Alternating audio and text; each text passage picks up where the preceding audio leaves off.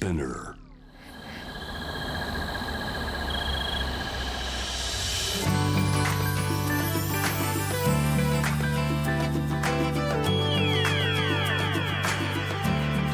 ENEOS 4 Hour Earth One by One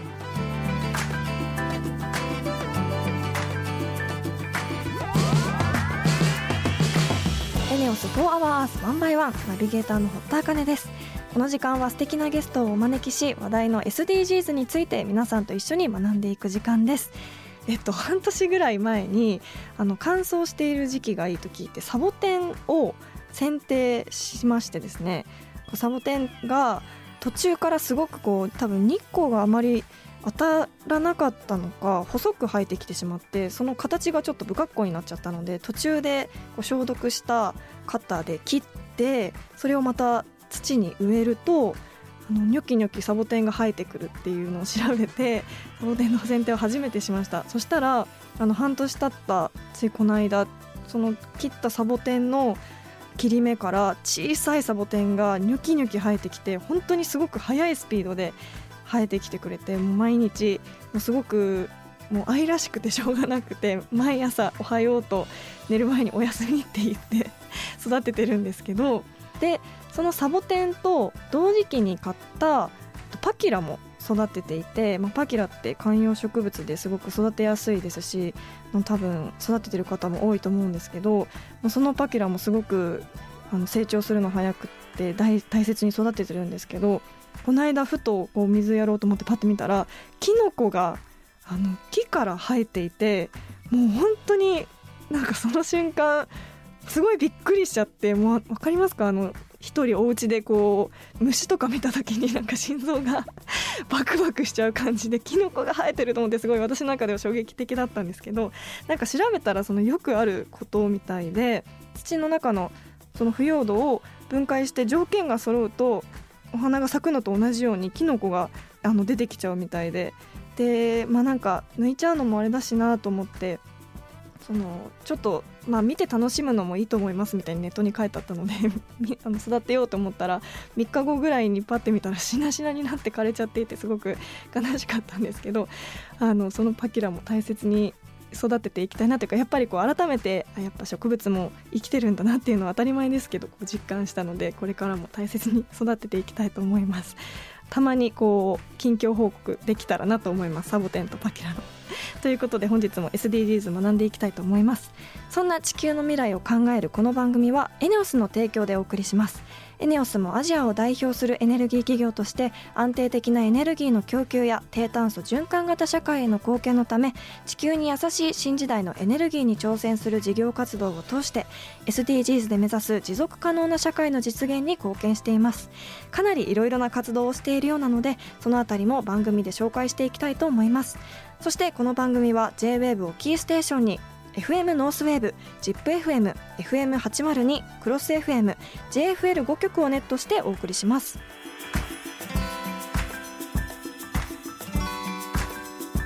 ENEOS 4 Hour Earth One by One This program is brought to you by エネオス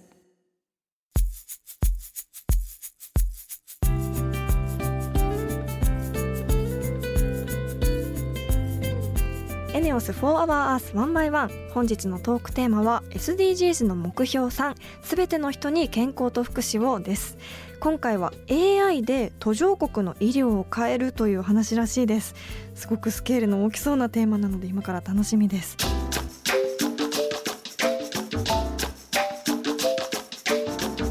エネオス4 Hour Earth 1 by 1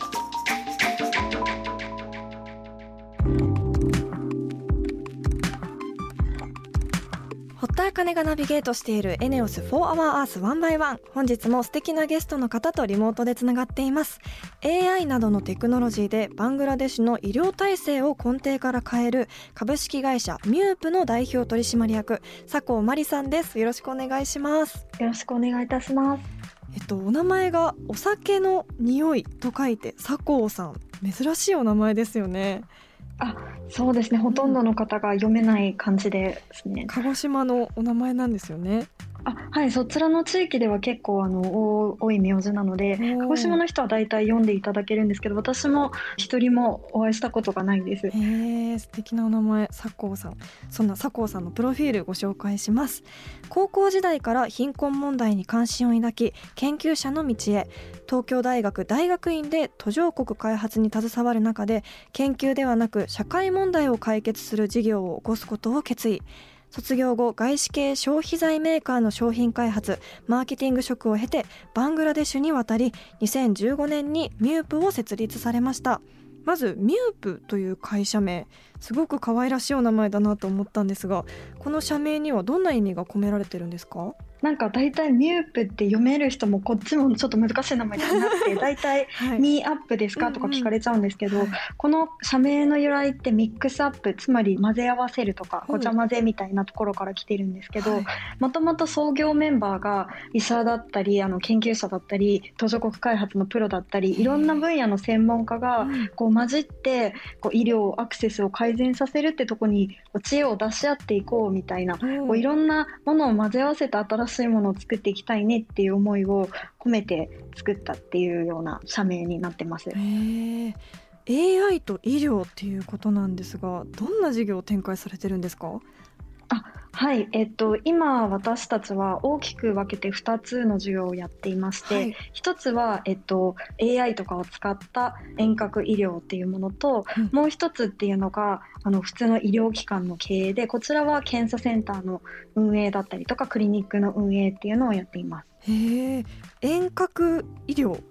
ていうものは当たり前なんですか？今すごいですねうん、なんかこう AI を使うっていうのはちょっと決められた地区でパイロットスタディ的にしかできていないんですけれども、はい。あの遠隔医療自体は最近日本でもこのコロナ禍で、まあ、だいぶ広がったと思うんですけど、うん。実はバングラデシュってもともとお医者さんがすごく少ない場所なので、昔本当にガラケーより前ぐらいなあのなんか、えっと、2000年ぐらいにこうノキアみたいな携帯が出てきた時代から、はい遠隔医療って結構発達していたんですよ。お医者さんがいないのでやっぱり遠隔部の人ができるだけお医者さんにアクセスしたいっていうのなので、うんうんなので遠隔医療自体はもう日本よりずっと歴史が深くて、まあ、それに最近はなんていうんですかね我々例えばなんで医療機関をやっているかっていうと、はい。こうただお医者さんと話すだけじゃなくて、うん。デリバリー式の検診みたいな感じで、うん。クリニックとかラボからそのお医者さんだったり検査技師さんとか看護師さんみたいなのをこう派遣して、うん。こう遠隔医療プラス血液とかを採取させてもらって、はいで解析してこうその場にいながらあの自分の健康状態を知れるみたいなへーそういうサービスの組み合わせみたいなことをやったりとかしてます。わあすごい技術が進むとそこまで離れたところのいる人の命も救えるってすごいですね。だいぶ便利な時代になったかなと思います。うんそしてコストもそんなにかからないっていうことなんですが、これに関してはちょっといくつか工夫があるんですけれども、はい。まあ、もちろんなんか一つはあの普通の医療機関がやるような、まあ、オペレーションの見直しとかそういうところでコストをだいぶ見直してるのもあるんですけど、はい。もう一つパイロット的にあの決められた地区でやっているっていうところに関してはあの検査をこう解析するところに途中で AI を絡ますことで、はい。まあ、もっと早く解析することで人手をこう返さないことで、まあ、もう少しコストダウンをさせたりとかあるいは今までだったらこの検査をしないとわからなかったものっていうのを他のバイタルの相関からこうこの病気の可能性がありますある人はこういう人ですよっていうのをこう計算で出してでこうあ怪しい人をあぶり出すっていうことをこうやっているのではいなんかそういう工夫をこう絡ませることで、まあ、ある程度従来よりも安い価格っていうので出せるっていうような工夫をしています。へえすごい時代進んでますね。そだってでもまだこのやり方は限られたところだけでしかできていないので、はい今はどちらかというとこれをちゃんとこう安全性とかちゃんと証明してもっとたくさんの地域でできるようにしたいなっていうのが目標なんですけれども。なるほど。えっとそもそもなんで、はいまバングラデシュで起業しようと思ったんですか？はい、私もともと大学院まで途上国開発系の研究をしていたのではい。途上国の人たちのその生活の向上につながるようなことをやりたいっていうのは昔から思っていたんですけれども、その後医療の会社を、まあ、こういう技術を使ってうん。こうヘルスケアアクセスみたいなのをこう向上させようってなった時に、うん。じゃあ一体途上国のどの国でやるかっていうのをこういろいろなんか迷って会社員を一回辞めてこういろんな国を回ってどこにしようっていうのをいろいろ考えてみたんですけど、はい、まあ、バングラデシュに最終的に決めた理由っていうのが、うん、バングラデシュって3つぐらいあのいいところがありましてあの会社をやる上で。1つは、まあ、人口密度が世界一っていうので私たちデータを扱う会社なのである程度こう人口密度があるところの方が、まあ、たくさんの人のこうデータをパッと集めて PDCA を回してみたいなことがやりやすかったっていうのと、はい、あともう一つは経済成長率がこのコロナ禍でちょっとどうなったかって最新統計をチェックしなきゃいけないんですけど、はい、コロナ前までは3年連続アジアで成長率ナンバーワンっていう高度経済成長期だったっていうのとでもう一個が医療の会社をやるってなった時に、うん、結構他の東南アジアとかアジアの国って医療って規制業種なのでなかなか外資系の会社が100%作れるってことがないんですけど、バングラに限ってはあの100%外資の会社でも会社を作っていいよっていうので、うん、なんか私はもともとバングラだけじゃなくて、うん、まあ、バングラで成功させた後はいろんな国にこう進出したいと思ってたんですけれども、はい、なんかその時は他の国でやる時は他の国のパートナーさんを作って、ライセンス契約とかをしてこう伸ばしていきたいと思っていたんですけど、はい、一番最初の国はやはりこういろんな試行錯誤があるので自分たちの100%のこう傘下で回したいなっていうので、うん、100%会社を外資が作れるっていうのが本当に珍しかったので、うん、まあ、この3つの条件が揃ったバングラデシュ最初の国としていいなと思って起業したっていう感じです。なんかそんな佐藤さんの中でその医療と AI のテクノロジーを掛け合わせようと思ったきっかけっていうのは何だったんですか？従来から病院を建てましょうとかなんかそういうプロジェクトって途上国でもすごく多くて、はい、何十年もかけていろんな方々がこう医療アクセスの改善に対して取り組んできたと思うんですけれども、うん、まあ、一方でその当時の途上国っていうのはまだインターネットアクセスも全然ないですし、はい、こうスマートフォンみたいなのもまだ全然なかったっていう時代で、うん、ところが近年そのバングラデシュをはじめとする途上国でもどんどんインターネットアクセスが電波塔が田舎の方でも立って、はい、まあ、田舎の方でもこうスマホ使えるみたいな時代が来るようになって爆発的にこうできることっていうのが増えてきて、でまあインターネットがまずかなりの可能性を広げてくれた上でさらにその医療とか法律みたいな、こうある程度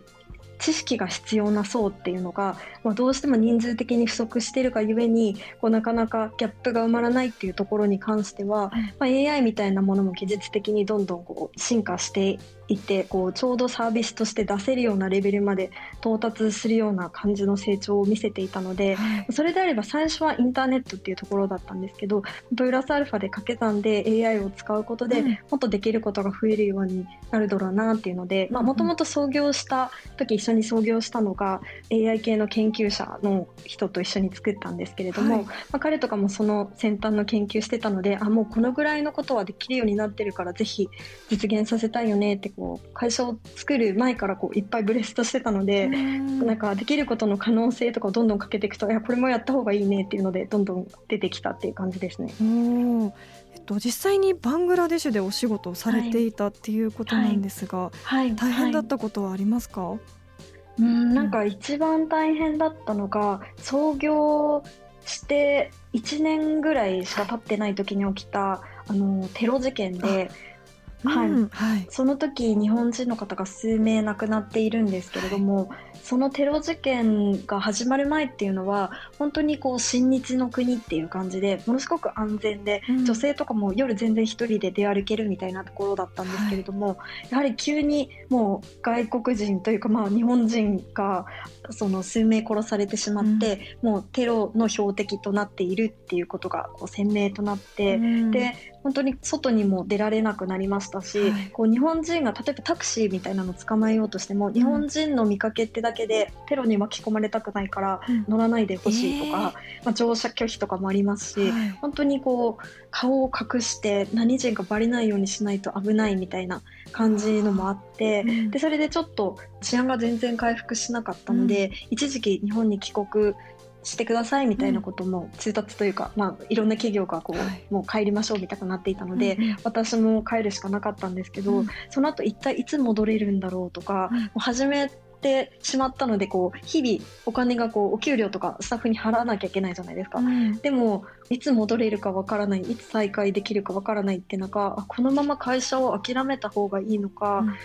どうしようかとかっていうのがあってテロももちろん怖かったですし、はい、プラスアルファで始めたことを断念するしかないのかみたいなところを決断を迫られたので始めて早々。そこら辺が一番こう創業してて大変だったかなっていうふうに思います。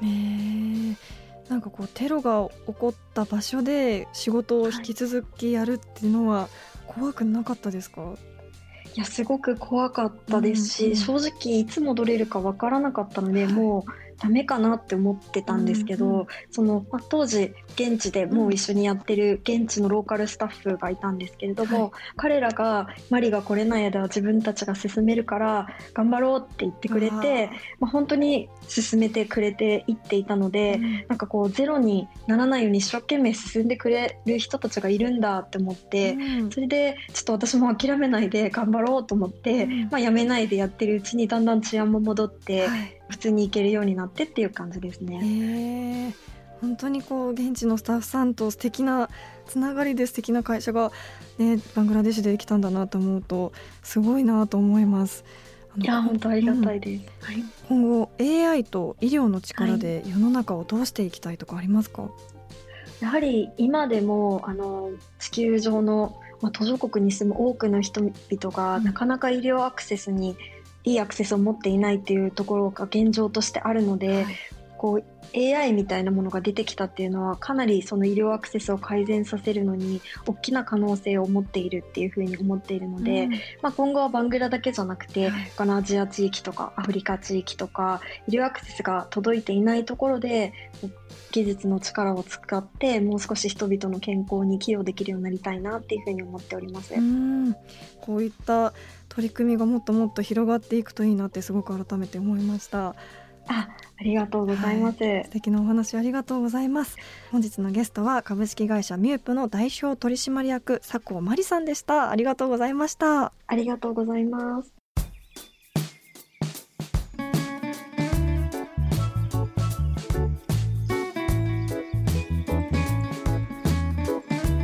エネオス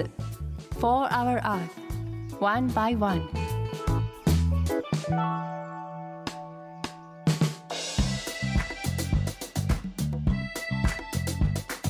堀田茜がナビゲートするエネオス4 Hour Earth One by One それでは今週の堀田茜のエネオス SDGs 推進部。よろしくお願いします。今週も先週に引き続きエネオスの東京2020オリンピック・パラリンピック推進室長の内田さんとリモートでつながっています。よろしくお願いします。よろしくお願いします。では今週から聞いているリスナーの方のために改めて自己紹介をお願いします。はい、エネオス株式会社で東京2020オリンピック・パラリンピック推進室長を務めております内田と申します、はい、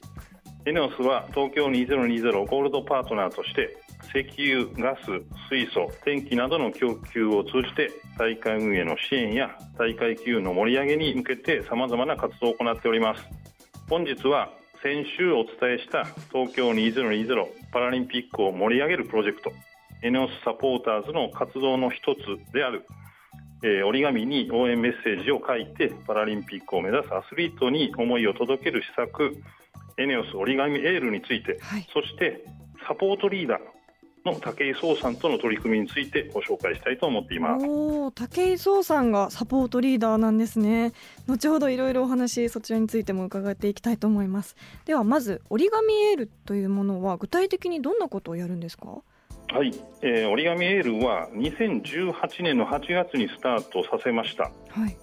ハート型の折り紙にパラリンピックを目指すアスリートへのメッセージを記入していただいて応援の思いを選手に届けるプロジェクトです、うん、イベントなどの来場者の方々にメッセージを書いてもらいましてすでに7000枚ほど集まっています。7000枚。すごい数ですね、はい、そうですね、うん、さらに、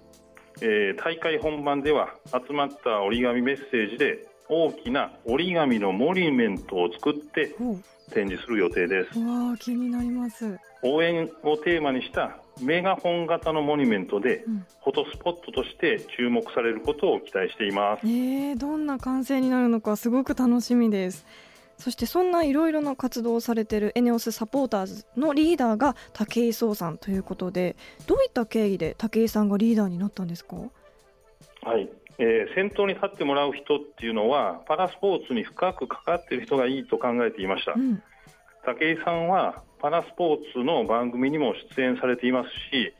常に全力のイメージがあって本気でパラスポーツを楽しむ姿勢を見てこの方がいいとえー、思いました、うん、武井さんがリーダーになればその熱量やエネルギーが増して社員の心も動くと思ったところです、はい、で思った通り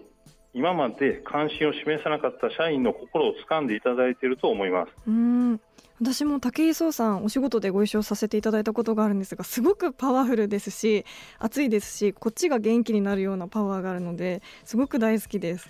そんな武井さんとエネオスサポーターズとの交流はあったりするんですか？はい、えー、武井さんのパラスポーツへの思いとともにその魅力を楽しく伝えよう応援しようと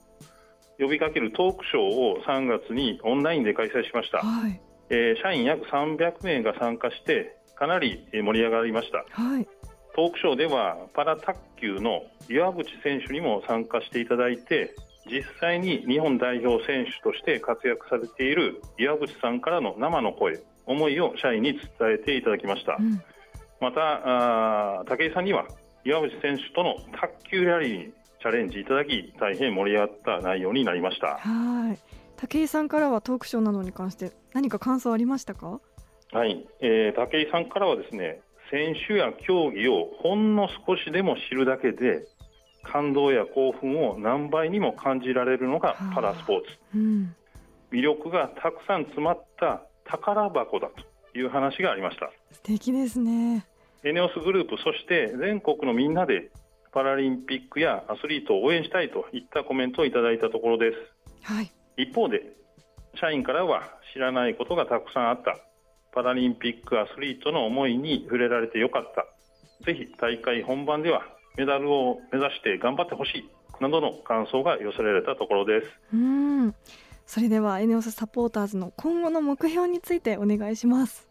はい。エネオスサポーターズの取り組みは東京2020大会後にもレガシーとして残したいと思っています、はい、パラスポーツを知ることで多くの気づきを得ることができ多様なバックグラウンドを持っている方々への理解を含めることにつながると考えています、うん。それによって互いを尊重し誰もが生き生きと働くことのできる職場環境につながっていくと考えています、うん、ちょっとした気遣いができる社員職場を増やしていきたい。大会後もレガシーとしてそんな風土が残せたらいいなと思っています。はい。あの本当に大変なご時世ですけどだからこそみんなで協力し合ってより良い大会になっていったらいいですよね。エネオスサポーターズの皆様の応援で東京2020パラリンピックを盛り上げていってほしいと思います。エネオスの東京2020オリンピック・パラリンピック推進室長の内田さん本日はありがとうございました。ありがとうございました。頑張れ日本。頑張れ日本。エネオス4 Hour Earth One by One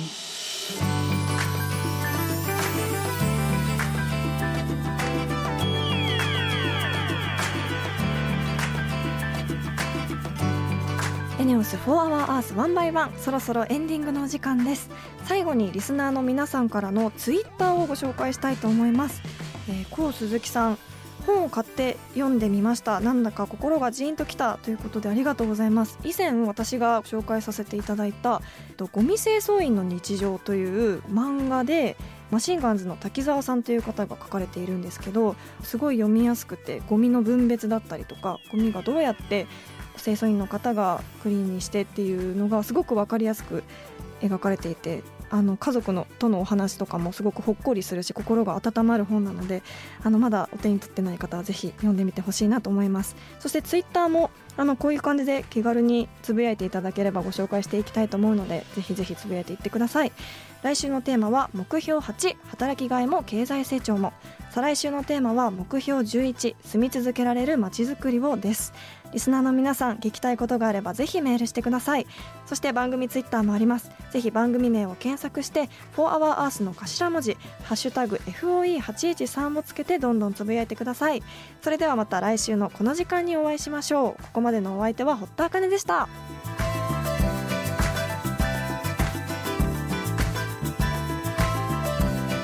エネオス4 Hour Earth One by One This program was brought to you by ENEOS.